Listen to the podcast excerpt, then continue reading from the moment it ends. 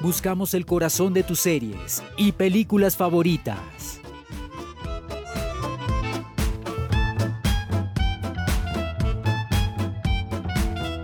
Casi Feliz es una serie argentina que nos cuenta la historia de Sebastián, el locutor de Radio Urbana 107.5 hincha del Atlanta y un tipo exitoso ante los ojos de muchos, sin embargo, con grandes problemas guardados debajo de la alfombra. Soy Paola Arcila y me encanta que nos acompañes en este nuevo capítulo de Muñeca Rusa, en el que vamos a hablar de esas tragicomedias diarias con las que seguramente muchos nos vamos a identificar porque pueden mostrarnos algunas de nuestras vidas, muchas de nuestras realidades. Gracias por estar en este nuevo episodio de nuestro podcast, de tu podcast todos los que me dijeron pajero en el día de hoy, en la calle. Sos el de la radio, ¿no? Sí. ¿Te puedo pedir una ah. foto? ¿Un segundo? Dale. Esa, una sonrisa. Ah, tatuaje es nuevo, ¿no? Sí. Qué bueno, che. ¿Qué significa el tatuaje? Luz en chino. ¿Y por qué no te lo pusiste en español? Hay algo ahí, hay algo ahí, hay. Digo, ¿por qué no vuelvo con ella? ¿Por qué no vuelvo con ella? Es la mujer que siempre me sorprende. Cuando parece que la conozco, no la conozco. La serie creada y protagonizada por Sebastián Juan Reich y dirigida por Hernán Carchuni, nos muestra la vida de Sebastián, el protagonista de nuestra historia, que es un tipo que lleva una vida común y corriente, de mediana edad, separado y padre de mellizos, pero que tiene un mix bastante particular, que se mece entre el éxito moderado que tiene, sus conflictos internos y sus relaciones accidentadas. Sebas sigue enamorado de su ex esposa Pilar, interpretada por la actriz, cantante y compositora argentina Natalie Pérez. Sus hijos no le hacen caso, sus relaciones interpersonales son nada menos que un desastre y aparte no le puede decir no a nada. Pues bien, el motivo por el que estamos hablando de Casi Feliz en Muñeca Rusa es porque Sebastián nos mostró una de las características que nos identifican como latinos, el humor.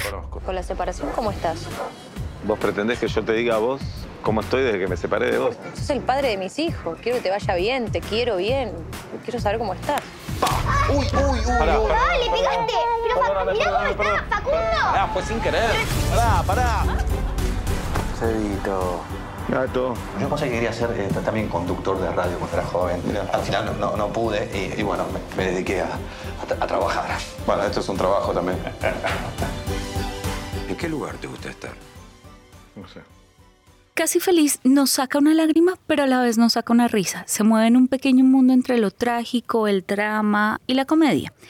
Esas sutilezas que nos hacen identificarnos con Sebastián se dan porque no estamos hablando de un humor ramplón o ficticio, es que en Casi Feliz nos logran transmitir esos diferentes sentimientos que lleva encima Sebastián como la soledad, los procesos accidentados que ha tenido, sus amores mal armados y su aceptación constante a los malos momentos.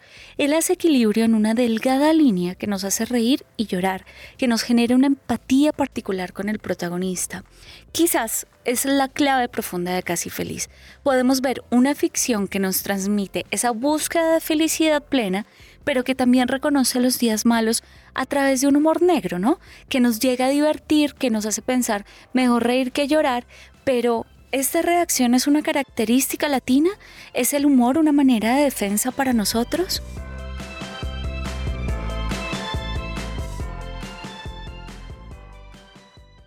Para poder continuar con la historia de Sebastián y unir nuestra identidad latina a esta historia de Casi Feliz, me es importante contarles varias cosas. No cabe duda de que las creaciones audiovisuales de América Latina tienen un poder transformador. Son producciones que tienen una voz propia, son como partículas que se derivan de la identidad cultural que tenemos y de las diversas miradas sociales y políticas de nuestra región. Y si hay algo que nos identifica como cultura latinoamericana son nuestros tipos de humor.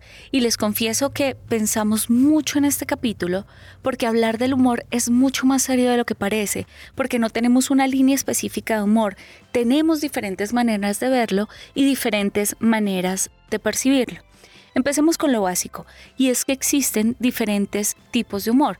Según la página Psicología y Mente, hay 14 de ellos. Está el humor absurdo, el blanco, el negro, el crudo, el seco, el grotesco, el satírico, el sarcástico, el verde y el hacker. Estos tipos de humor van en función de las características en sí mismas, pero si hablamos de las facetas, el uso y la intencionalidad, tenemos cuatro más que son humor conectivo, agresivo, reafirmante y autodestructivo.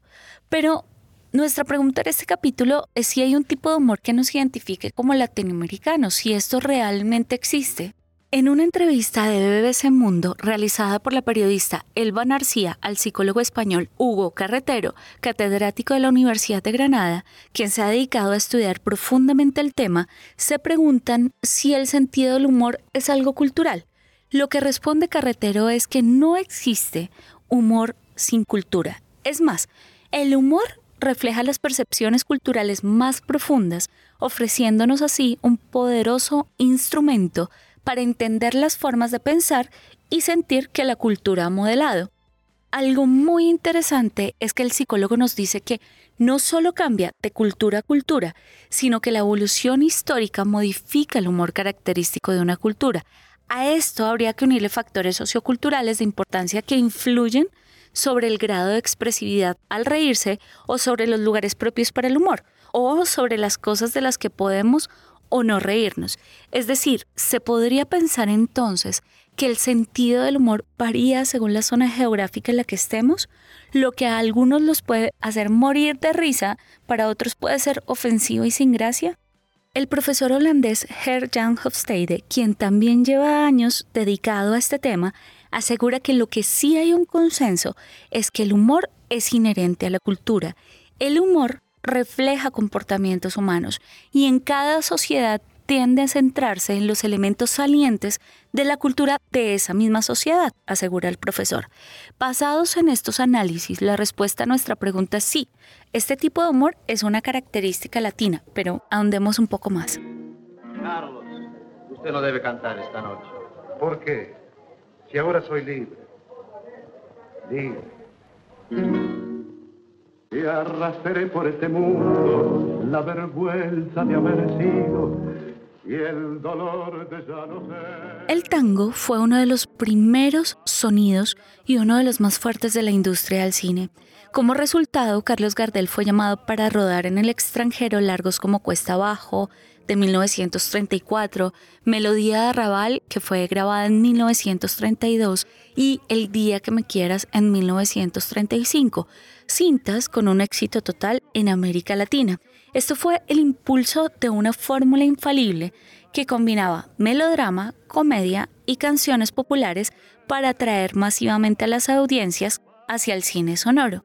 Desde sus primeros años, el cine como industria quiso atraer el público a la pantalla mostrándolo como un espectáculo, pero en muchos casos agregando la comedia. Y es en ese uso del humor que se empieza a tejer una estructura, o mejor, que hay una herramienta de crítica social como una manera de que el mensaje llegue al público. Y es en esa herramienta que el humor adquiere una movilidad y un estacionamiento geográfico, mensajes en común para regiones enteras que, aunque tengamos variantes, sí que nos marca por la cultura y la sociedad que nos rodea. Hay una línea de creación, de tejido y de unión cuando de humor latinoamericano se trata. Casi Feliz es una muestra de su humor y en esta serie de 10 capítulos nos llevan a analizar una cantidad de producciones audiovisuales latinoamericanas en los que la tragicomedia está inmersa. Ver, por ejemplo, las seis historias de relatos salvajes, la película argentina Un cuento chino, la serie colombiana El robo del siglo, Amalia la secretaria, que a propósito es una peli hermosa del colombiano Andrés Burgos, que en Twitter lo encuentran como arroba peluca vieja por si la quieren ver. Digamos que hay una cantidad que no alcanzaríamos a contar y podemos hablar de decenas de producciones que contienen ese buen humor. Ese humor que nos lleva también a las lágrimas, ese humor que nos hace identificar nuestra cultura, nuestras diferentes maneras de ver la vida. Gabriel García Márquez siempre hablaba de realismo mágico. Muchos en Colombia le decimos realismo trágico, pero cuando hablaba con Willy Montoya, uno de los investigadores de Muñeca Rusa, él me decía, Paola, esto de lo que quieres hablar es realismo cómico. Esto es lo que nos identifica. Esa es nuestra identidad latina. Yo creo que si lo aplicamos desde esta perspectiva, va de los tres, de realismo mágico, de trágico y de cómico. Desde Ecuador, Jimmy Sarango y Samuel Melo del Club de los 30, un podcast desde el tercer piso. Estamos más que contentos de enviar un saludo bilingüe a nuestros panas de la muñeca rusa. Samu, ¿are you ready? I'm ready, boy. Bueno, vamos ahí. Estamos muy contentos. Tosi onnellisia. De enviar este saludo. A nuestros panas. Meidän kavereillemme. Yo no te voy a decir panas. Uh, meidän panaillemme. De la muñeca rusa. Uh, venäläisestä... Uh, se fue. ¿Cómo se dice muñeca rusa en alemán? En alemán, eres de Finlandia, ¿cómo te quiero hacer hablar alemán? Bueno, no importa el idioma, sea en finés, sea en español, toda la people de... Nukke, venäläinen nukke, esa era la palabra. Toda la gente de Iberoamérica estamos conectados con Colombia, estamos interconectados con el podcast de la muñeca rusa.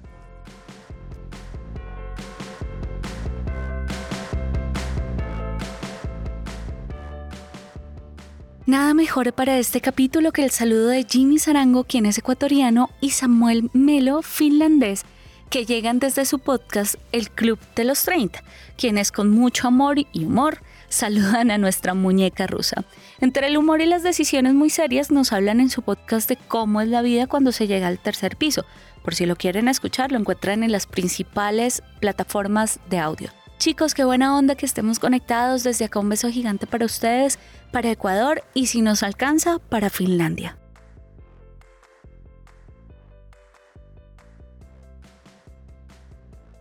Y finalmente les cuento que estamos en nuestro capítulo número 7 de la segunda temporada, por lo que queremos saber qué piensas, qué te gustaría que te contáramos en los tres capítulos que nos faltan o de qué quisieras que habláramos en nuestra tercera temporada. Si quieres contactarnos, nos encuentras en nuestra página como alucine.co, en Twitter como alucineco y en Instagram estamos como alucine-co. Somos los del logo del jaguar, te habló Paola Arcila, nos escuchamos pronto.